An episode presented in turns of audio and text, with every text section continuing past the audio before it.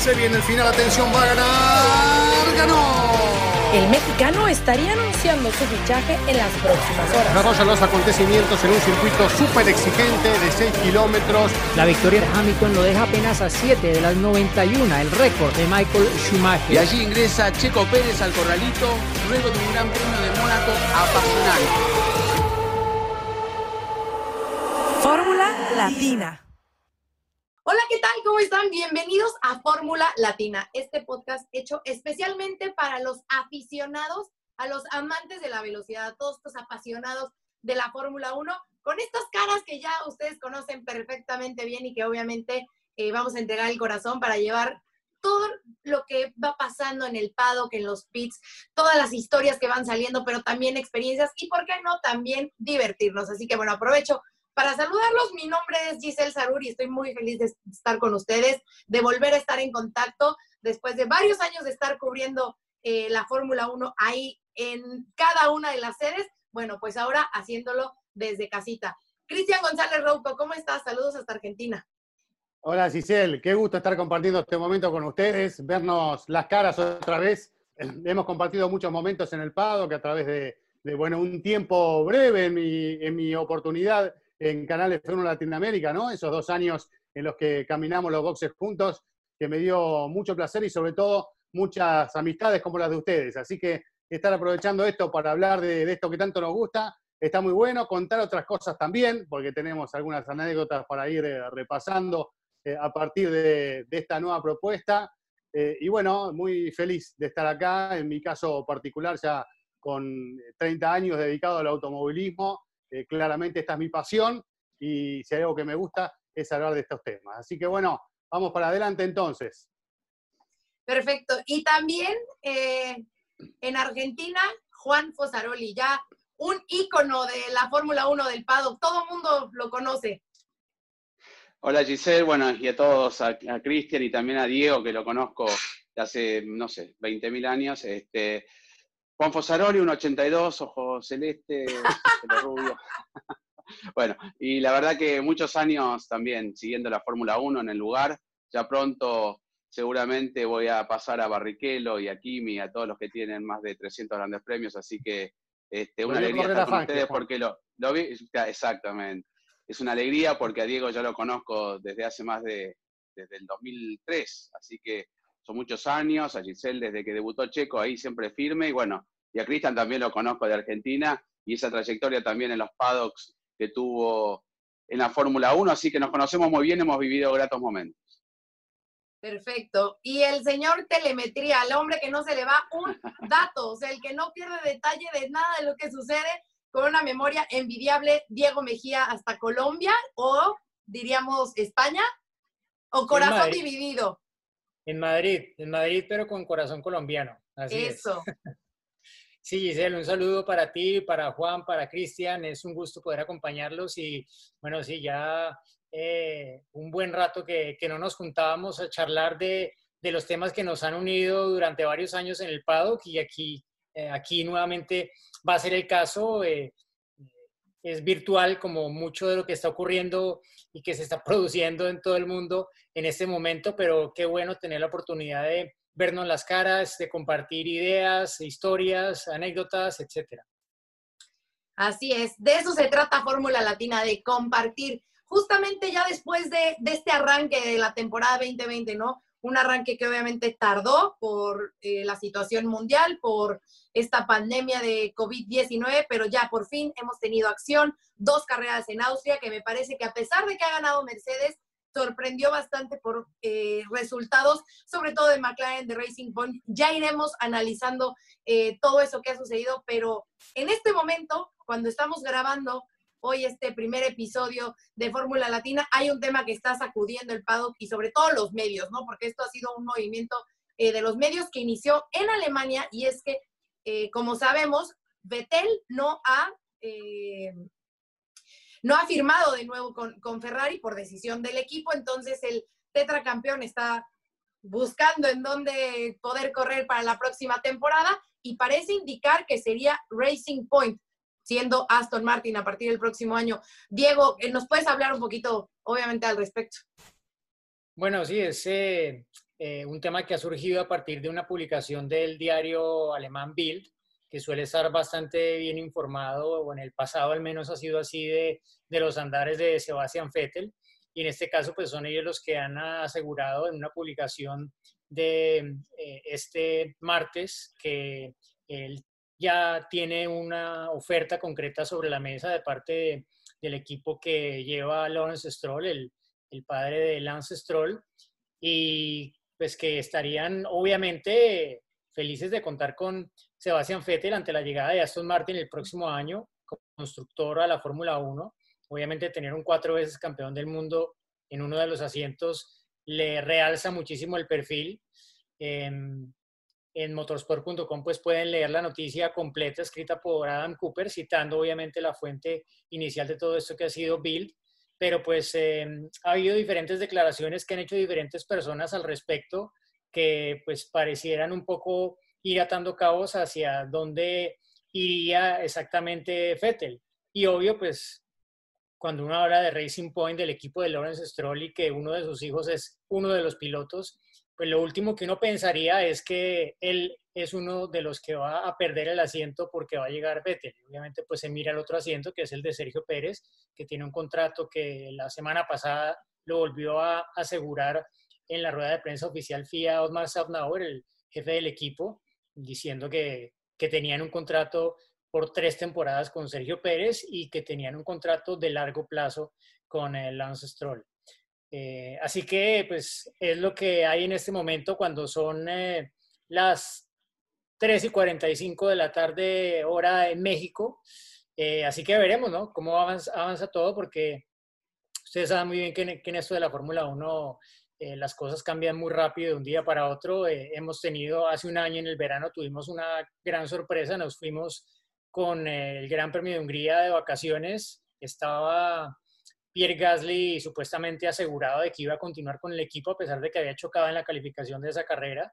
Cuando Max Verstappen consiguió su primera pole, eh, le preguntaron, y sobre todo se lo preguntaba a Canal Plus, la televisión francesa, a Christian Horner insistentemente si, si realmente iban a bajar a Pierre Gasly y él aseguró que no, no iban a bajarlo. Y en medio de las vacaciones salió el comunicado que lo bajaban, lo bajaban a, Toro Rosso, ¿no? Igual, eh, yo pues lo pongo eh, el otro lado de la historia, más allá de que pues está la noticia puesta sobre la mesa con Racing Point Aston Martin. Eh, Alex Albon no está dando todavía la talla de Max Verstappen. Estamos justamente en pleno verano, el momento en el cual se definen los asientos para el futuro. Eh, así que a ver qué pasa, ¿no? Pero pues por ahora esa es la, noticia que se ha publicado este martes y eh, cuando vean este podcast probablemente algo más habrá pasado y lo pueden leer en lat.motorsport.com. Eso es, estaremos muy atentos obviamente de todo lo que suceda. Yo quiero escuchar a ver, eh, Juan, tú eres uno de los que más ha estado ahí siempre, eh, justamente en esto, ¿no? En la movida de las noticias de último momento, ahí en el Pado, cómo se da esta famosa silly season, que por cierto, ahorita que mencionaron que sigue Hungría, eh, yo siento que hay una anécdota que podemos contar de Chris al final. No me van a dejar mentir, pero no voy a adelantar. Sí, tú, Diego, estuviste presente, así que lo voy a mandar al anecdotario al final, que nos cuenten qué pasó en ese Gran Premio de Hungría.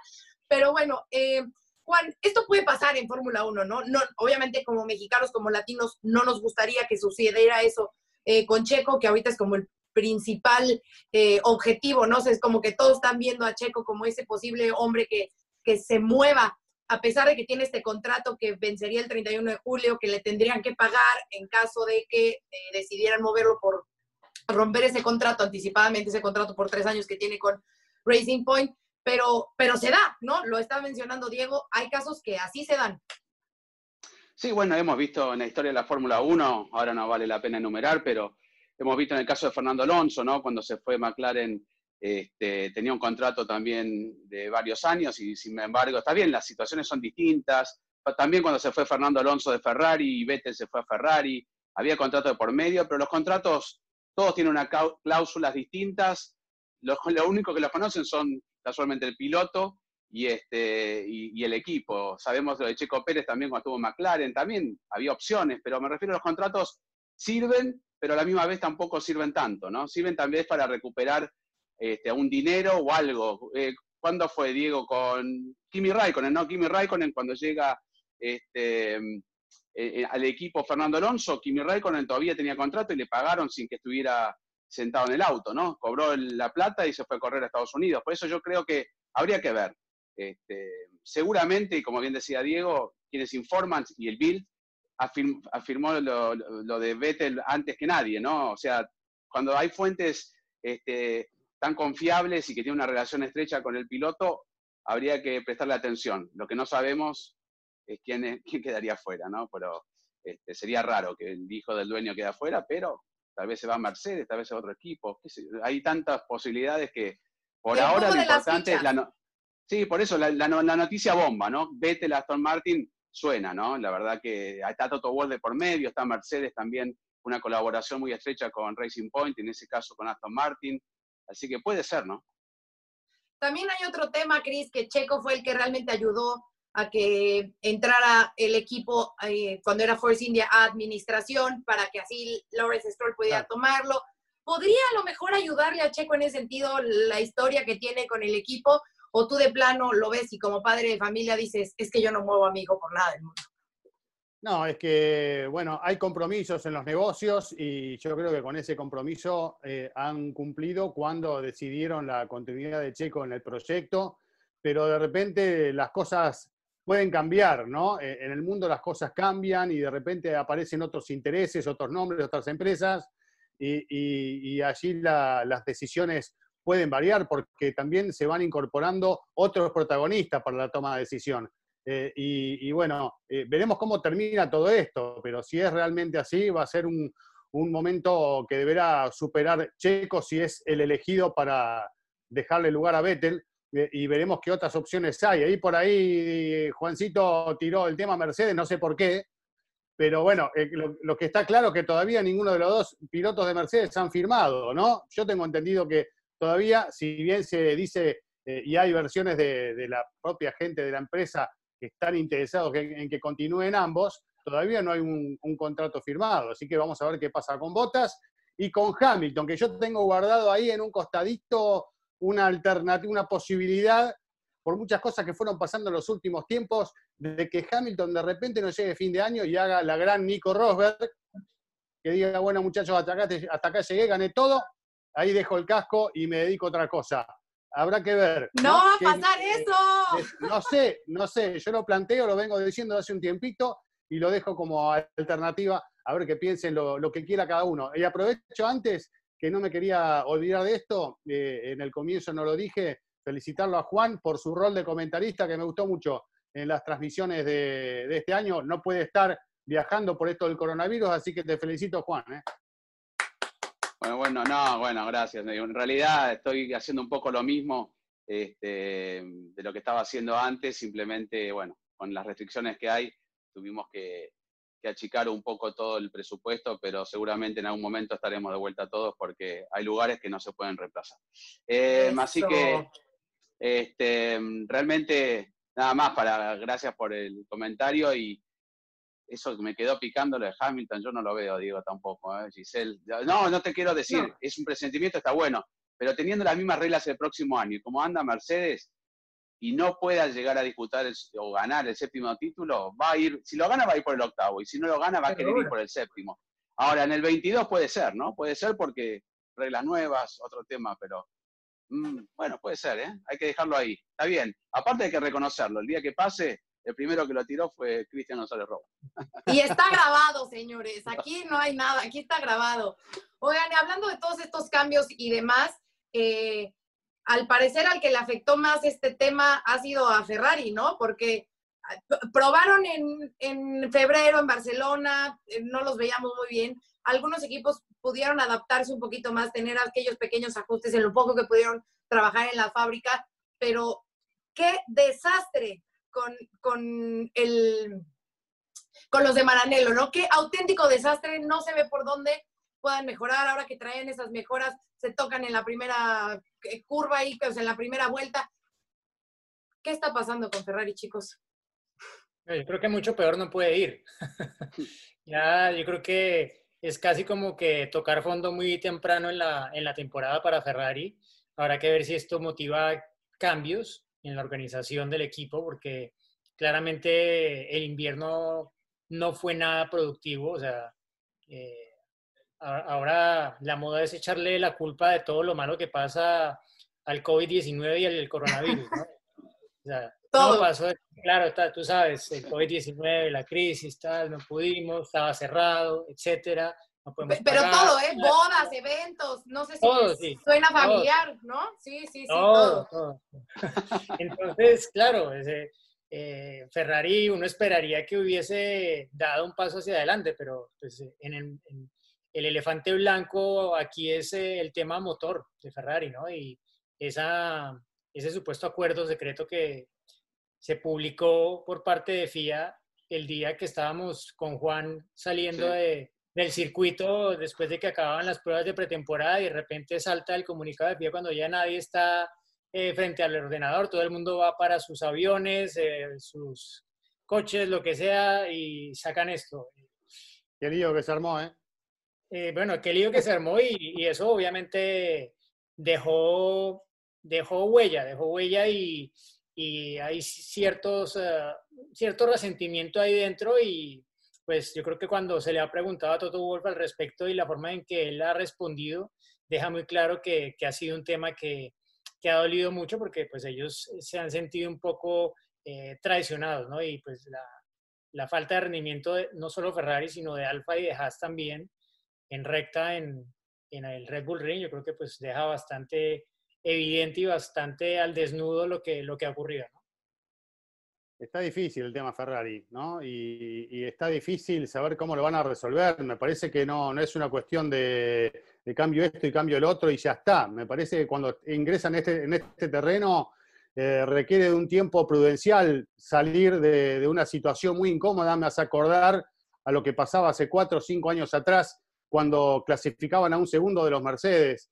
Y en ese momento lo veíamos como algo que, bueno, era difícil, pero estaban eh, segundos detrás de Mercedes. Hoy, clasificando un segundo, están sextos o séptimos porque está no solo Red Bull, sino que se coló McLaren, se mete Racing Point. Digamos que la situación de estar a un segundo de Mercedes hoy te deja en un lugar mucho más incómodo. Eh, con un Vettel que evidentemente no está pasando un buen momento en muchos aspectos, desde lo conductivo, pero me parece, lo decía en la semana acá en Argentina, en Carburando, y, y yo le recomendaría, no sé si lo estará haciendo, tal vez sí, pero me parece que tiene que trabajar en lo, en lo mental. Tal vez un psicólogo le vendría bien a Vettel para acomodar un poquito sus ideas y poder dar el 100% de, de sus condiciones, que me parece que es lo que le está faltando. No lo veo a Vettel al 100% hace un montón. No se siente cómodo. Pero, la, culpa, la culpa fue de Leclerc esta vez, no de Vettel. Y Vettel calificó por delante de Leclerc. No, pero estamos hablando de algo de que ya se ve desde hace tiempo. Dios, el año pasado sí, también, lo que viene pasando, errores ¿no? ha cometido? Por algo tomado también la decisión del equipo. A mí me parece que, que Betel ha, ha, tenido bastantes errores que le han costado los títulos y obviamente también esa relación. Y luego ponerle a un joven... yo les digo una cosa, el problema de Ferrari no es Vettel, el problema está en Ferrari. No, no, no, o sea, independientemente de eso, pero Vettel ha cometido bastantes errores. Y luego le ponen a un joven como Charles Leclerc y lo supera cuando el equipo está mal, ahí también se ve, yo estoy muy de acuerdo con Cristian, o sea, hay algo que él, eh, algo no está bien con él. No, o sea, no sé si a lo mejor tema mental o no, pero sí no, no se ve muy bien desde hace ya un par de temporadas. Pero también afectado por el rendimiento de Ferrari, creo, ¿no? Este, porque él tuvo la posibilidad de pelear por el campeonato, cometió errores, pero no te está disfrutando. Yo no es que pueda decir que lo conozco, pero uno conoce el lenguaje corporal, no, pero lo conozco. Vos también lo conocés bien a Vettel, cómo, cómo, este, cómo interactuaba con la gente y, el último año no se lo veía de la misma manera, pese a que es una persona muy simpática, muy agradable. Y este, pero eso también producido por Ferrari, obviamente asumiendo la responsabilidad que tenga el piloto.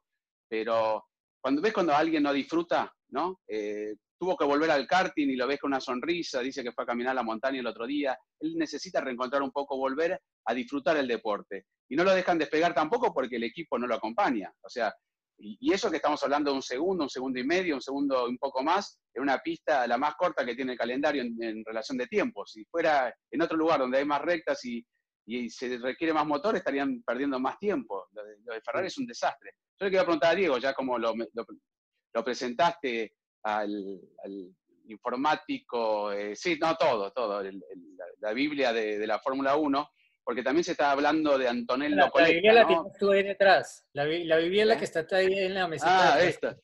Esta, sí. Tengo todavía un libro que tengo que regalar. A ver. Pero ah, para, los que, para los que no han estado nunca en el paddock y no saben qué es, cuenten qué es. ¿De qué hablan? ¿De qué realidad, Quedó medio obsoleto, aunque es muy útil, ¿no? Porque hoy en día con un ordenador o una computadora en dos minutos uno puede recurrir a una fuente de estadísticas y datos, pero a veces no tiene la posibilidad y esto sabiendo cómo se, se, se utiliza, está toda la información de la historia de la Fórmula 1 está acá, todo, tiempos, estadísticas, todo lo que uno necesita saber está en este libro que es una Biblia, ¿no? Casualmente. miren, dice un trofeo, Diego Mejía, dice, eh, por Pero, pero bueno, se está hablando, inclusive ya tiene un nombre, tal vez el reemplazante o no. Los italianos tiraron, ¿no? Pero es alguien que está dentro de las entrañas de Ferrari también. Y cuando ya comienzan esos rumores, no son óptimos para quien está en el puesto central, ¿no? Bueno, como, como salió desde adentro promovido Matías Binotto, es la misma situación. O sea, Ferrari se niega a mirar hacia afuera y quiere seguir promoviendo de su gente, pero, pero no sé si esa sea la, la solución real a, la crisis en la que están según la prensa italiana, ¿no? Porque obviamente los titulares de la Gaceta de los Sport, del Corriere de la Sera el lunes pasado eran crisis, disastro, o sea, los mataron. Primera página para Ferrari, pero no por los motivos eh, correctos y los que me parece que están totalmente opuestos eh, son Racing Point y McLaren, ¿no? Dos equipos que, que, vienen a la alza. Digo, McLaren después de tantos años de, de pelear por por lo menos mantenerse dentro hasta del, del top 10, ¿no? O sea, mantenerse en esa media tabla. Parece que ya los esfuerzos han rendido frutos. Y bueno, tuvimos a Lando Norris que tuvo su primer podio, eh, y, y, también, o sea, Carlos, que vienen ahí peleando los dos y que vienen logrando buenos resultados, parece que lo, lo que, ha hecho, lo que ha hecho McLaren eh, con Andreas, con Zach, ha, rendido, ha rendido bien, han hecho una buena administración, ¿no?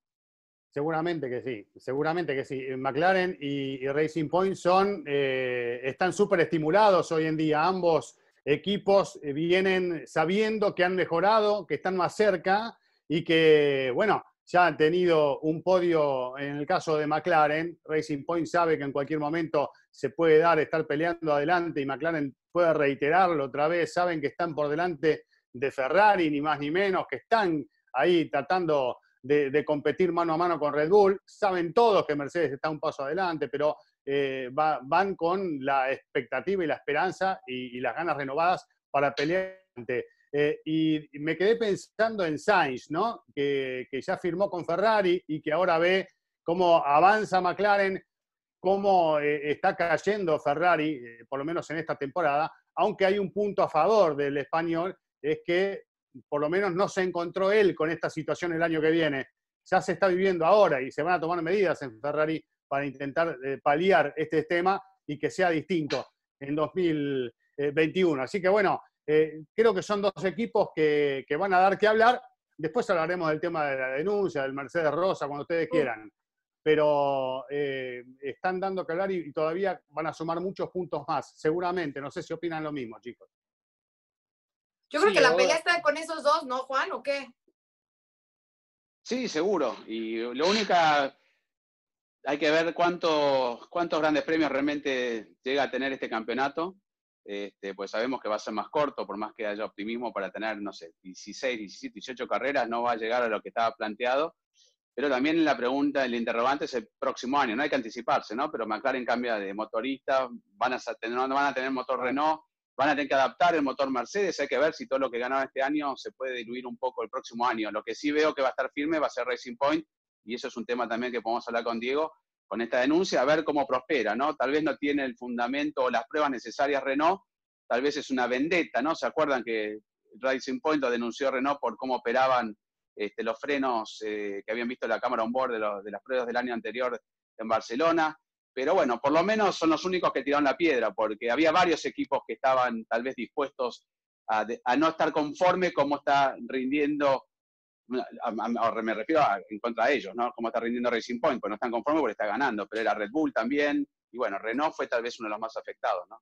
Vos sabés que, Juan, perdón, digo, sí. Eh, para mí, eh, el papel escrito con la denuncia lo tienen varios guardados en el cajón, y, y cuando lo necesitan lo van sacando, ya está escrito. La denuncia de otros equipos en contra de Racing Point, ya hay varios que la tienen guardadita en el cajón escrita, ¿o no, Diego? El, tema es que, o sea, es, es, obvio lo que todos vemos, pero es que no es tan simple como eso, porque el reglamento tiene una serie de áreas grises que es lo que ha aprovechado Racing Point. Eh, las famosas lagunas. Eso ya lo hizo Haas, eso ya lo hizo Haas. Racing Point lo hizo mejor, lo hizo con todo y lo hizo basado en el mejor Fórmula 1 de la parrilla, el mejor que conocíamos hasta el año pasado, que fue el Mercedes W10 que ganó ambos títulos del mundo con Hamilton en pilotos y que ganaron en constructores con lo que sumó Botas también. Entonces, a ver, eh, ellos no se habrían metido eso, sobre todo Mercedes, no se habría metido mm. en esto si no tuvieran la seguridad de que iban a salir adelante con ello. Estamos, estamos hablando de, del equipo campeón del mundo que opera como ningún otro en todas las áreas, incluyendo esa.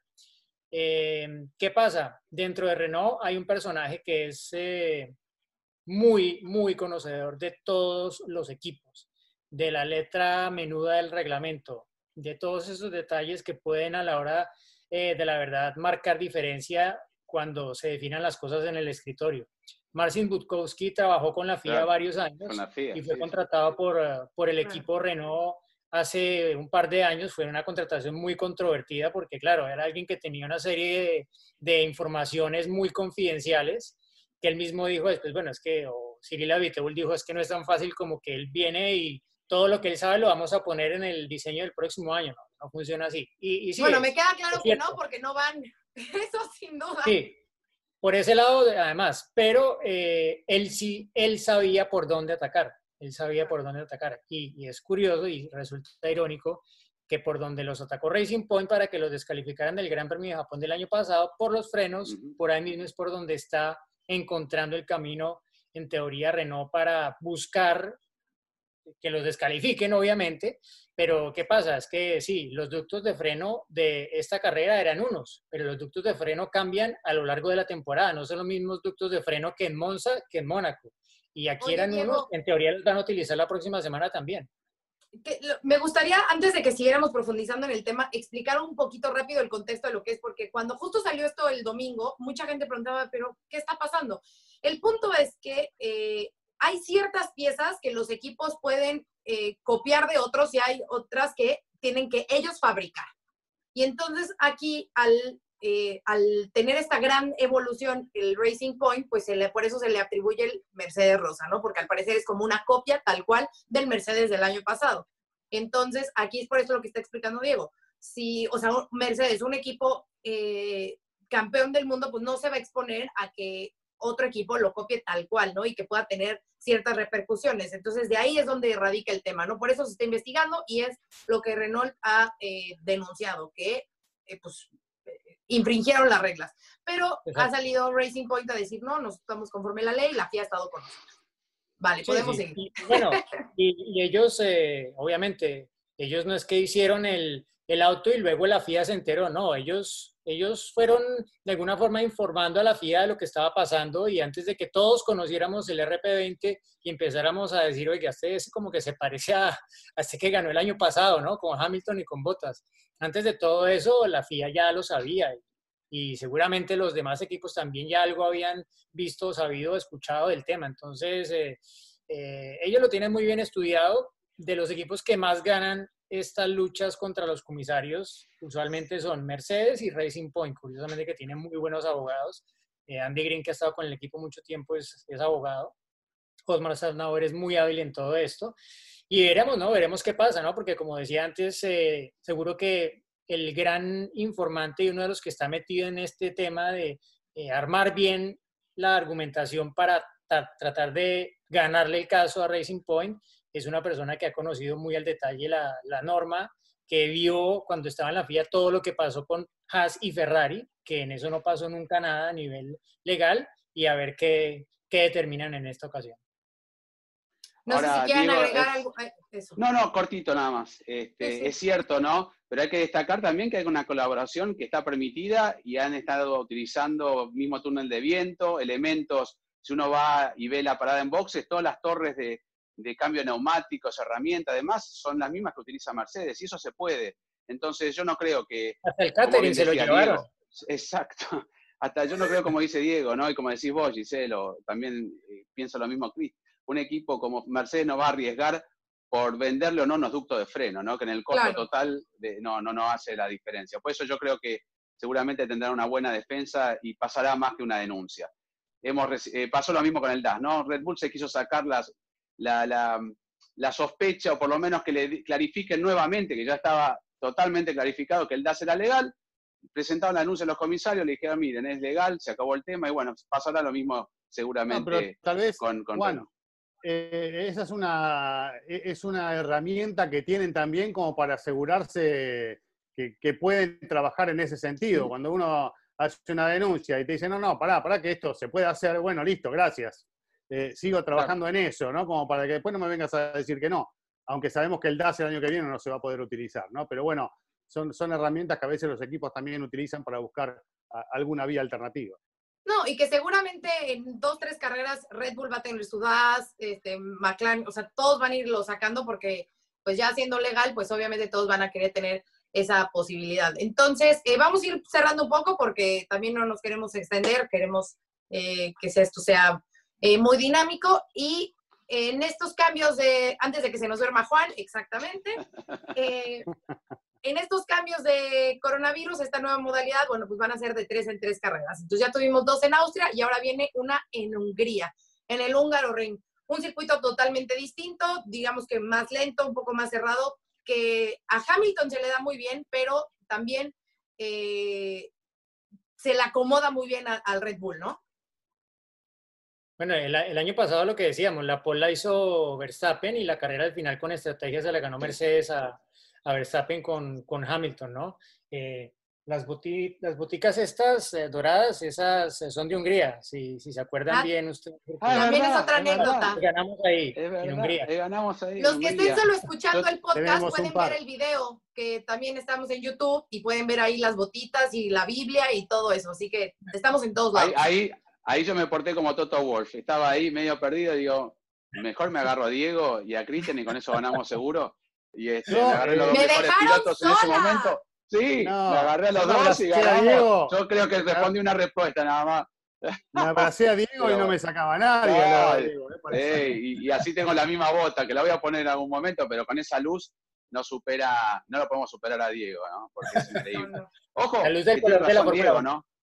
Creo que tal vez fue una de las estrategias de la temporada, ¿no? Eh, como que muchos, no, inclusive descreíamos lo poder, porque una cosa es alcanzar en Hungría y otra cosa es adelantar en Hungría, son los circuitos tipo Mónaco, ¿no? Por algo se llama a veces, o le han dicho, ¿eh? Mónaco sin muros, y sin embargo, con un neumático mucho más fresco, Hamilton lo adelantó, fue al final de la primera curva, ¿no? Como, como fue la, no, no como la de Piqueta a Cena de costado, pero bueno, lo adelantó muy fácil, y yo creo que que hay que estar atentos porque Hamilton va por su octava victoria en ese circuito, ¿no?